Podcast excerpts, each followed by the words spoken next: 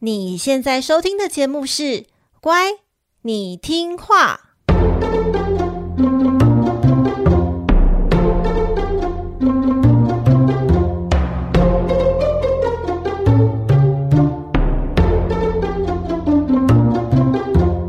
每集介绍一则故事加一幅名画，从故事的关键找出欣赏艺术的线索。只要听懂故事，就能够看懂名画。现在跟着我们一起乖乖听话。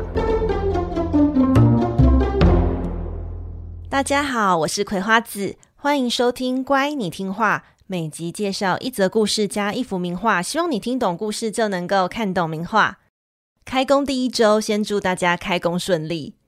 今年年假哦，真的比以前还要更长诶。在这一段期间呢，我除了和家人聚餐之外啊，几乎都没有出门。尤其是假期最后几天，就是北部有寒流来袭，那个整个出门会冷到会令人生气的程度。所以大部分的时间啊，葵花子都是在家看剧啊、看书啊，或者是写写稿子这样子。大概整个假期就只有大年初一的下午哦，有算是就是自自发性的出门这样子走一走。我的行程呢是去行天宫拜拜，可是呢大年初一的行天宫大家都知道嘛，就是人潮夸张到一个不行。他从捷运站出来之后呢，就一路挤挤挤挤挤到庙门口，那当然庙里面的人潮更是很汹涌嘛。那葵花先生呢，他也真的很好笑，因为他跟我一起去行天宫拜拜，然后呢，他都人都已经站到庙门口前面，他居然说：“天哪，里面人好多，他不想要进去。”然后我就跟他说：“不行，大年初一的第一个行程，你人都到庙门口了，我们不可以半途而废。”然后呢，他就被我抓进去。但是还好，现在行天宫拜拜啊，他基本上就是呃不用再提供贡品了，也不会烧纸钱，然后大家也不用再拿香了。他强调的心诚则灵，就是大家要点的不是手上的香，是你要发自内心许愿的那一种心香。所以他的拜拜流程就是双手合十。不然哦，就是人潮这么多，然后人贴人那么挤，然后大家手上又拿一根香，就是整个很危险。就是我以前去其他的宫庙拜拜的时候啊，如果遇到节庆假期的那种人挤人的时候，就很怕，就是眼睛或者是衣服会被其他人的线香给戳到。因为我觉得有些不好意思，真的是因为真的有些老人和小孩，他们拿香的高度，还有他们不太在意周遭人的安全度，所以他们在拜拜拿香的那个，其实就像凶器一样，超级危险的。我觉得行天宫就是取消了拿线香这件事情，我觉得还蛮好的。那行天宫的主神大家都知道嘛，就是关圣帝君。那所以在这个拜拜的期间，虽然人潮很多，但是完全不会感觉到很吵杂。我觉得是关公他那种很正义凛然，就是很镇得住气场的这种感觉，就是大家进入庙里之后，就会变得很肃静、很严肃。我本身是没有虔诚的宗教信仰，但是我还蛮喜欢行天宫里面那一种很肃穆的感觉，所以就是每次遇到一些人生重要事件的时候，就会特别去行天宫拜拜，来求个心安。像是新年的祈愿啊，或是我之前有去开刀的手术，或是之前就是遇到工作很不顺利的时候，就是会特别去行天宫拜拜。天啊，这样说起来，我好像是一个非常势利眼的人，就是遇到问题才会去找关公。不好意思，关公，请原谅我。新年期间嘛，去公庙拜拜是很多台湾人的一种习俗。那之前呢，有小乖乖和葵花子分享，在台南盐水有一间很特别、很特别的庙。其实说它是庙，其实不太对，因为它是一间天主教教堂。它叫做盐水天主圣神堂，它很奇特的地方是因为它是一间建筑风格是中西混搭的教堂。因为呢，它的外观呢，就是我们那种传统的庙宇建筑风格，有一些红色的梁柱啊、书法啊、灯笼啊，还有门口还有石狮子。但是呢，它的墙壁的装饰壁画却是我们讲过的圣经故事，还有很多的基督教的圣人像。而且这些基督教的圣人的长相，它全部都是汉人的脸孔，然后大家都穿着汉服，就很像我们在传统宫庙就是看到那种忠孝节义故事或者是二十四孝故事的那些人物一样。但是他们上演的是基督教的圣经故事。所以对于初次造访的人，会有满满的错乱感，想说：哎，我是来到传统的宫庙呢，还是我是进入了天主教教堂？就是有很多很多各式各样的冲击。就是小乖乖寄照片给我看的时候，我会想说：哎，这是什么东西？我举个例子好了，因为他就是寄寄了一个是他那个教堂那个最大幅的壁画，其实就是我们上集讲的故事《最后的晚餐》。在天主堂这里面，《最后的晚餐》呢，其实它的构图就类似于达文西的那一幅世界经典名画嘛，《最后的晚餐》就是耶稣和十二个门徒坐一整排这样子。但是呢，呃，这十三个人他全部都变成了我们汉人的脸孔，然后大家都穿着汉服，大家呢也不是吃无效饼，而是使用筷子来吃包子和馒头。这是不是听到现在就已经觉得，哎，好奇怪哦？而且呢，它连就连装那个葡萄酒的酒杯啊，也变成了我们中国古代一种饮酒的器具，就叫做爵。我觉得整个看起来就是非常的非常的奇妙，然后有点搞笑，然后就觉得说，这这是不是什么哎，中西文化巧妙融合想要展现的现代艺术实验？但其实不是哦，因为这一间天主教堂它是有被梵蒂冈认可的天主教教堂。我觉得真的好妙哦！我希望我下次如果要去台南旅游的话，我一定要去这一间天主堂来看看，感受一下那种很错乱的冲击，然后欣赏我们台湾的艺术家是怎么用传统艺术来展示一个个圣经故事，真的非常有趣诶，我想要和大家分享这样子。好喽，接下来就赶快让我们开始这一集的故事吧。逾越节当天呢，耶稣与他的十二门徒共进的晚餐就被称为是最后的晚餐。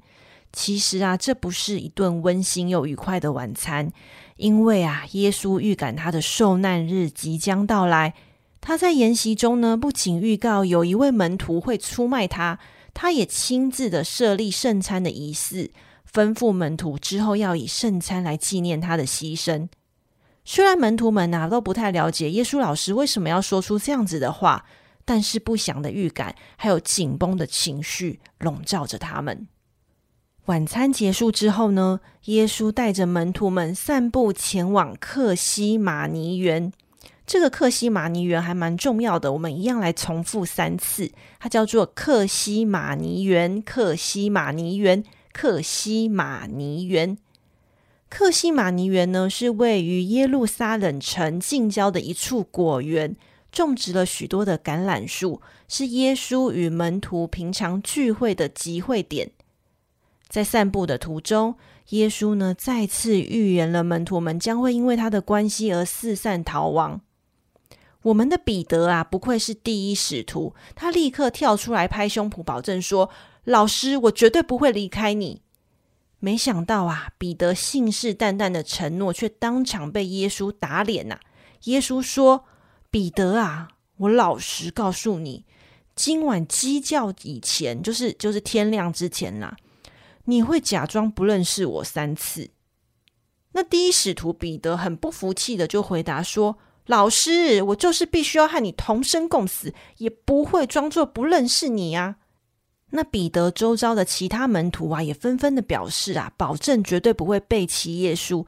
大家都说：“对啊，对啊，老师，我们怎么会抛弃你呢？怎么可能啊？不可能啦！”当众人呐、啊、抵达克西马尼园之后，耶稣带着彼得、雅各和约翰这三位亲近的门徒进入到园内，并要他们三人在附近保持清醒的等待他。然后他就独自一人前往园中。此时的耶稣感受到他的受难和死亡就快要来临了，他非常的忧愁，非常的难过，于是趴在地上，跪倒在地，向上帝祷告说：“天父啊，若有可能，请求不要让我受苦啊！可是如果你一定要这么做，我也就只能照着你的旨意做啦。”这是四月的晚上。天气冷飕飕的，但是耶稣因为用力恳切的祷告而浑身大冒汗，他斗大的汗珠啊，就如血滴般落到了土地上。祷告完毕，耶稣全身虚脱，他回到了三位门徒那儿，却发现啊，他们全因疲倦而睡着了。耶稣想和这三位他最亲近的门徒分享他心中的感受，于是他试着叫醒彼得，希望与他们一起祷告。但是呢，这三位门徒啊，仍旧昏昏沉沉，最后啊，又体力不支，沉沉睡着了。没有人能够理解耶稣此时内心的悲伤和挣扎，就连他最亲近的门徒也无法。只有他独自一人面对这即将到来的痛苦和死亡。他其实就像我们一般人一样，非常的害怕，超级的害怕，怕得要死。他很犹豫啊，是否该逃离这一切？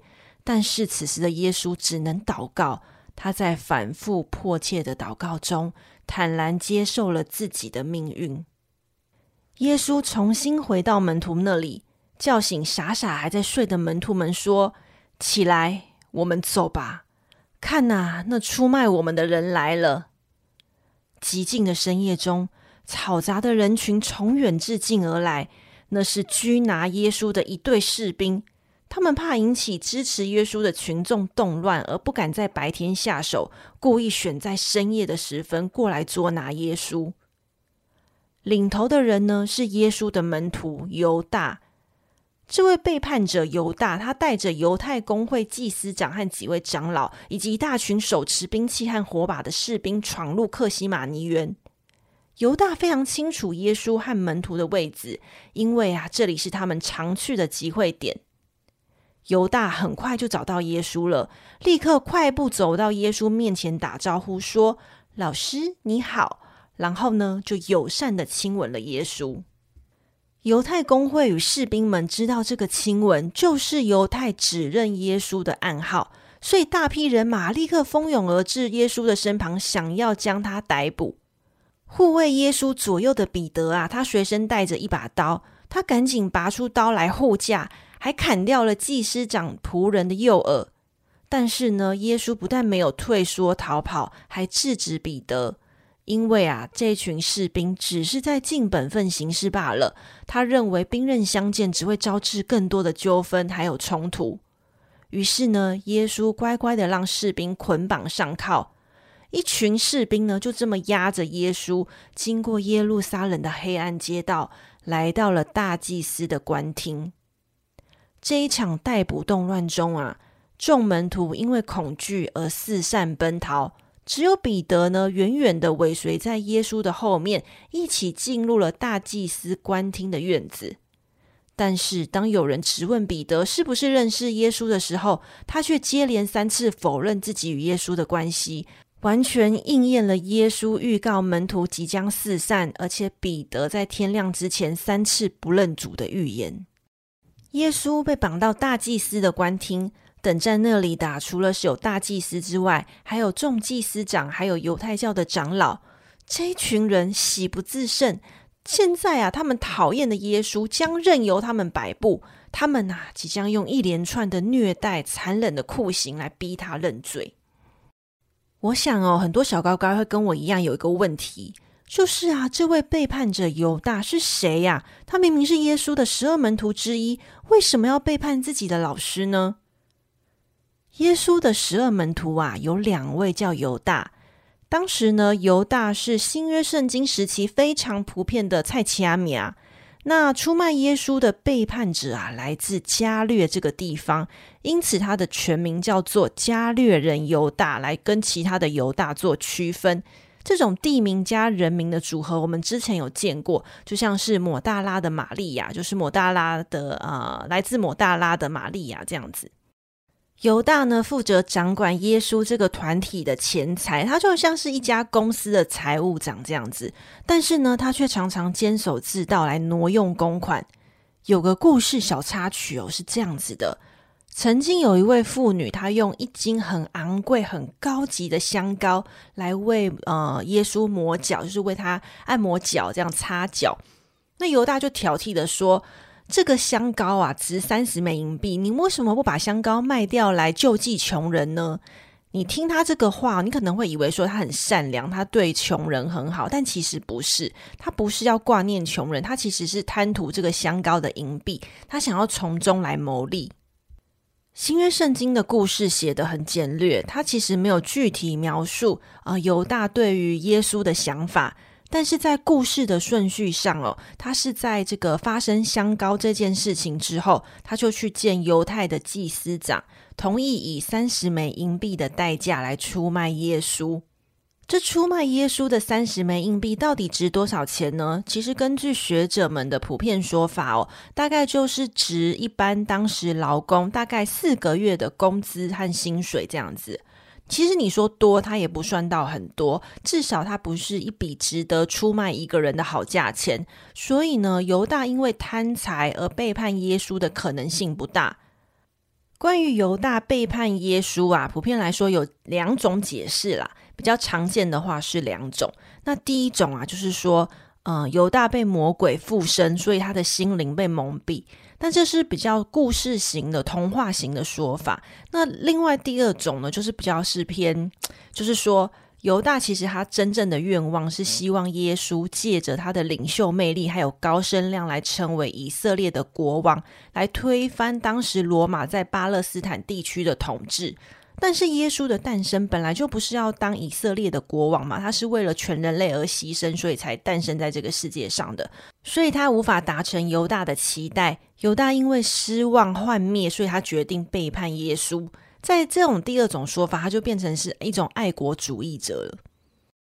Anyway，总之，犹大因为他的背叛行为而臭名昭彰。西方文化习惯以犹大来作为叛徒、背叛者或者是出卖者的通称，而犹大来指认耶稣的犹大之吻，则用来指某个看似友谊的表现，但其实啊是陷害人的行为。关于这个犹大之吻哦，我和葵花先生讨论说，是不是在生活中有遇过像这样子的例子？然后他就说：“哎，那个啊，哆啦 A 梦和大雄的关系就很像犹大之吻啊，就是哆啦 A 梦每次就是很友善的，不断拿道具来帮助大雄，但结果最后让大雄变成一个小废物。但我后来想想，好像不太一样，因为哆啦是出于好意才帮助对方嘛，然后没想到却让大雄变成一个废物。但是呢，那个犹大他是从根本就是出于恶意才有的行为，所以这个例子应该算蛮失败的。我等下来跟他说。”我觉得我们又不是活在《后宫甄嬛传》的世界里，就是普遍来说，我想大家应该还是活在一个很善良、很健康的生活里，希望啦，大概吼。所以真正能够遇到就是假装友好，但真正发自内心要吼力戏这样子的人，或者是经验，应该来说是普遍来说是少的吧。那以我个人来说，我是比较常常遇到是说某个看似表现友谊，但实际上是白目的行为而被拖累的经验。这样子的情况，在我的生活中还比较常出现。这样子想想，忽然觉得说好像也还算不错啦。我们回到正题，就是犹大虽然他有满满的差评，有满满的负评，但是呢，是否真的就是一个大奸大恶的背叛者哦？其实这个在基督教的历史上啊，有一些争议点的。这个争议啊，是因为哈、犹大呢，他不是耶稣随便挑选的门徒，而是经过耶稣整夜通宵祷告之后，上帝指定要的十二门徒之一。第二个啊，就是说在圣经故事的几个细节之处呢，其实早就已经有显示说，耶稣知道并且默许犹大的背叛行为，像是耶稣在最后的晚餐中，他曾经宣告门徒中有背叛者。但是呢，当犹大故意询问耶稣说：“老师是我吗？”的时候啊，耶稣居然回答犹大说：“对，就是你。你想要做什么，就快去做吧。”那犹大也是在耶稣的同意之下才离开了最后晚餐的筵席。所以呢，在某些的教派之中呢，反而认为啊，耶稣和犹大早就套好招了。因为犹大的背叛导致了耶稣受难牺牲，进而呢为人类带来了救赎，所以还有些教派称赞啊，他是推进这一切的最佳使徒。有没有觉得很颠覆三观？犹大呢在故事中的最后结局啊，是说他虽然以三十枚的银币的代价来出卖了耶稣。但是当他看见耶稣被犹太公会定了死罪之后，他懊悔不已。然后呢，又把那三十枚的银币还给了祭司长。他说：“啊，我出卖了无辜之人，我有罪。”但是呢，祭司长却跟他说：“你有罪，关我们什么事啊？个人造业，个人担，你自己去承担吧。”于是呢，犹大就把那三十枚的银币丢在这个圣殿中，他就走出去上吊自杀了。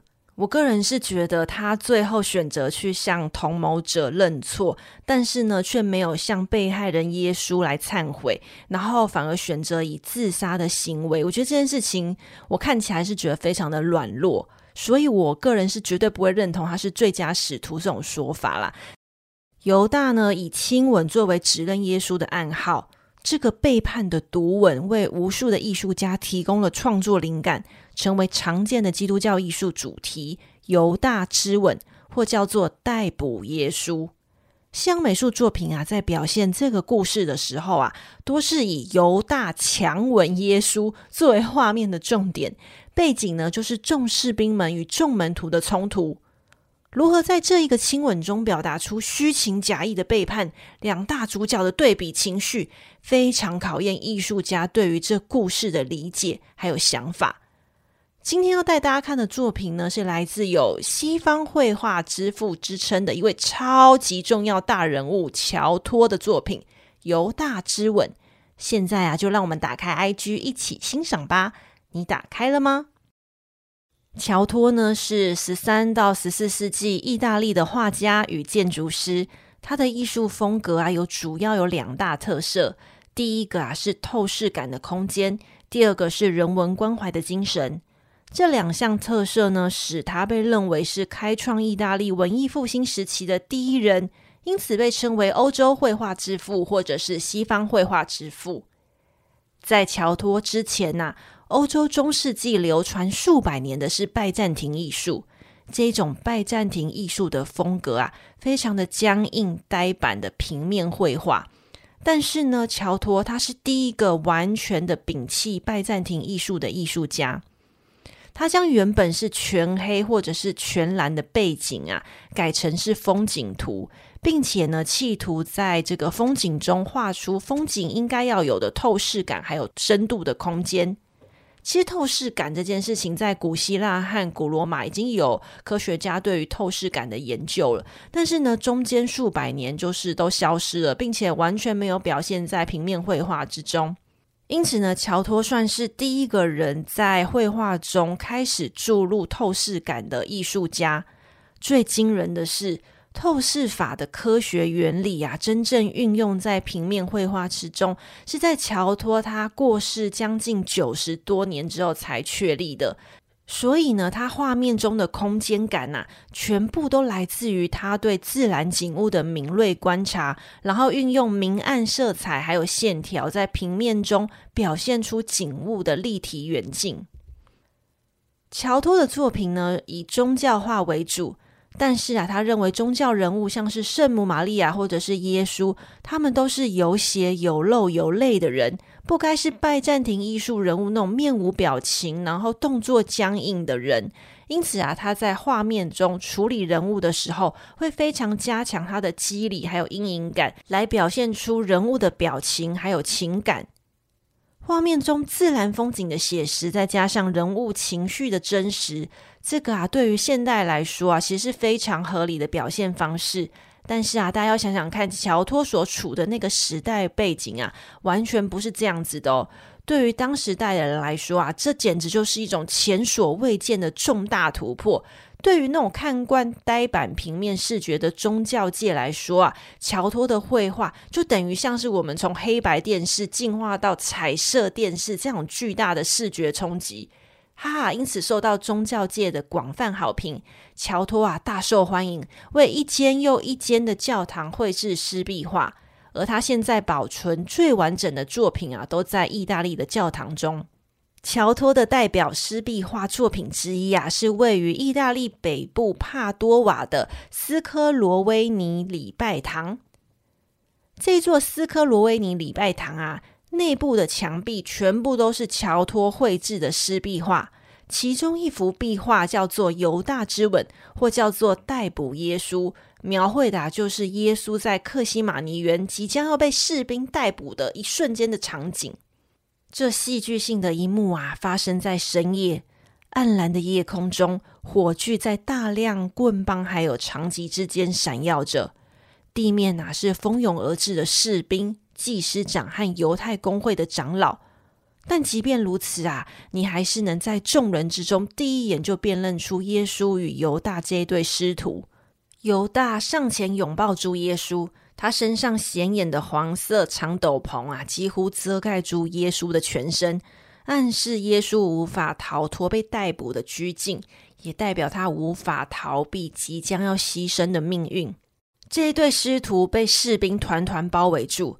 耶稣的门徒几乎要被挤出画面之外，只有奋勇的第一使徒彼得，他还在努力。他手拿匕首砍断敌人的耳朵。耶稣被囚禁在犹大的怀抱之中，只露出一颗头来与犹大四目交接。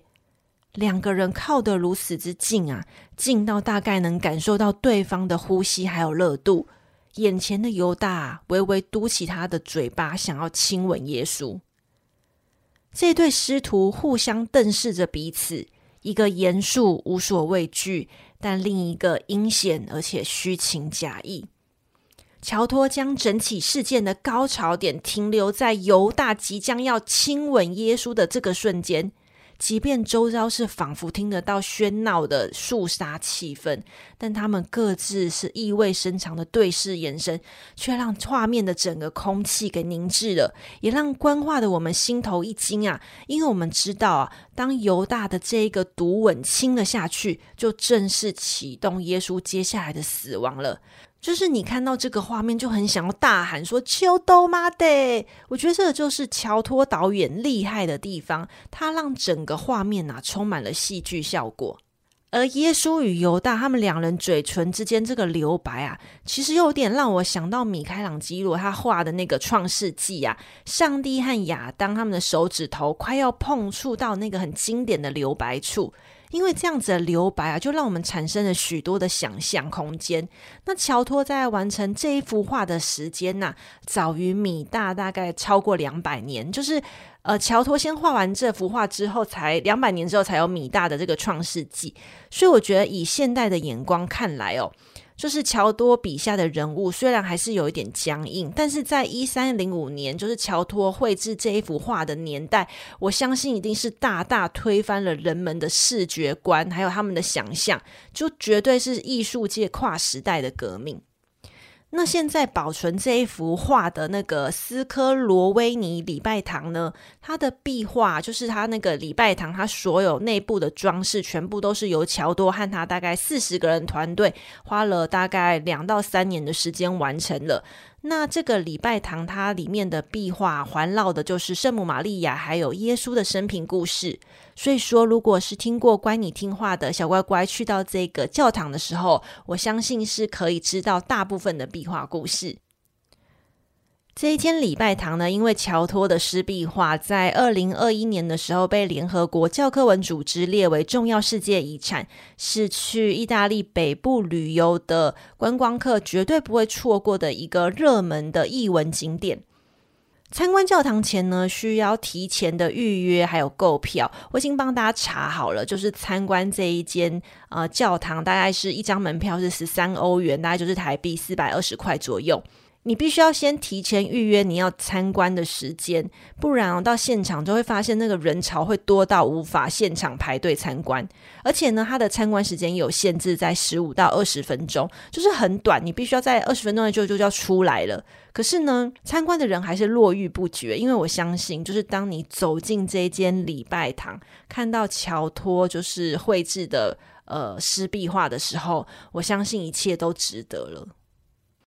以上呢，就是本集犹大之吻的故事，还有名画分享。在这一集故事中呢，除了犹大之吻外，还有另外一个常见的艺术主题，叫做克西马尼园的祷告。它啊，描绘的是耶稣在园中用力祷告的场景。By the way 哦，我为什么要叫大家先记得这个克西马尼园呢？因为呢，它现在也是一个呃以色列一个非常热门的观光胜地，就是。耶稣不是被抓，还有他被祷告，都是在这一个橄榄园吗？然后他现在啊，就是免费提供游客免费参观，然后也是非常非常的热门。除了有许多基督徒啊会在这边祷告之外，然后各国的旅行团的导游也会在这里解释说，耶稣啊是怎么样被逮捕啊，他在哪里被祷告，他在哪里祷告啊，然后他怎么样怎么样啊，就是一个非常有历史文化的一个景点啦。那有订阅葵花子部落格会员的小乖乖们，我在部落格中呢就有分别整理出这两大主题的名画，就是呃克西玛尼园的祷告以及今天的犹大之吻。那请会员们记得去看哦。耶稣的生命即将进入尾声，那也就代表我们第二季圣经故事也就快要结束了。如果你喜欢乖你听画，请帮帮忙在 Apple Podcast 为节目按赞五颗星，留下你的建议或任何想对葵花子说的话。当然喽，还有一句温馨提醒，就是关你听话，希腊罗马众神篇的新书买了吗？这周啊，有台北国际书展，就是从一月三十一号到二月五号，就是在这个礼拜啊，在台北世贸盛大开展。那连带啊，线上线下各大出版通路呢，都有相关的优惠折扣。我觉得大家可以在这个时间呢，就是趁这个书展期间来购买自己喜欢的书籍。当然呐、也不要忘记在购物车放进乖你听话的新书喽。你看看，你都听了节目这么久，你怎么可以不买书嘞？是不是？是，那我们就老样子，新书购书资讯、部落格会员订阅方式、IG，还有热烈欢迎赞助小小节目的赞助连接，所有的资讯都放在本集 Podcast 的资讯栏喽。这个频道是乖你听话，我们下集见，拜拜。